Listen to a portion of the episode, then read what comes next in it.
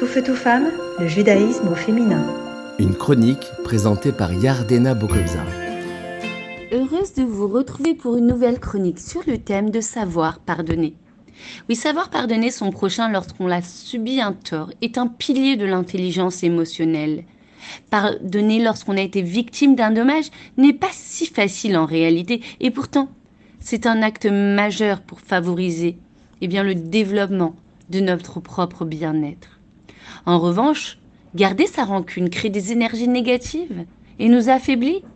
Eh bien, pour se sentir pleinement épanoui, nous devons apprendre à pardonner et à guérir nos blessures, car finalement, la personne qui souffre le plus est celle qui ne sait pas pardonner. Pardonner est donc le seul moyen de se libérer de la souffrance vécue. Est-ce un acte vulnérable que de pardonner son prochain? Oh que non Pardonner nécessite en effet une force particulière. Yosef a été à la hauteur du pardon. Cela nous invite à nous poser la question suivante. Mais comment Yosef a-t-il pu pardonner les 22 années de souffrance que ses frères lui avaient causées? Yosef a établi une différence radicale entre la motivation de ses frères et leurs actions, notamment celle de l'avoir vendu comme esclave. En ce qui concerne les mauvaises intentions de ses frères, Yosef a réussi à les pardonner. Et pour ce qui est de leurs actions, Yosef leur a assuré que cette action l'a aidé à être conduit dans les chemins que Dieu lui avait destinés. Yosef savait, avec le temps et le recul, que sa vente en tant qu'esclave constituait une étape fondamentale pour accomplir sa mission divine.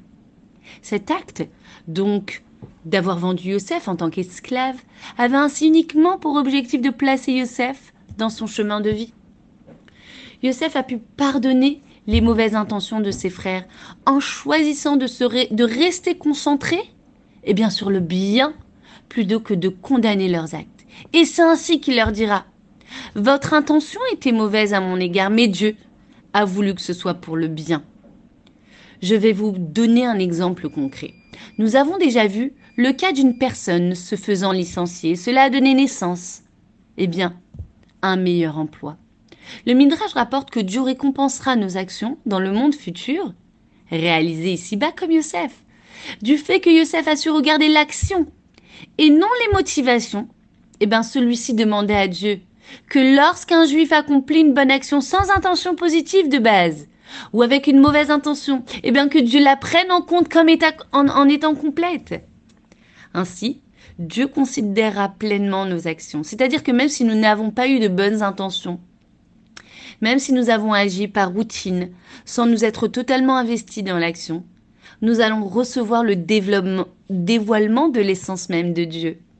Enfin, nous remarquons que grâce aux réserves que Yosef avait soigneusement entreposées durant les années d'abondance, il a, il a pu subventionner sa famille ainsi que l'Égypte tout entière puissions-nous tirer un enseignement du comportement de Yosef en profitant au maximum de la vie que Dieu nous a accordée pour accomplir des bonnes actions dans ce monde qui est comparé aux années d'abondance, afin de jouir des prémices et des bonnes actions dans le monde de la vérité, symboliquement comparé aux années de famine.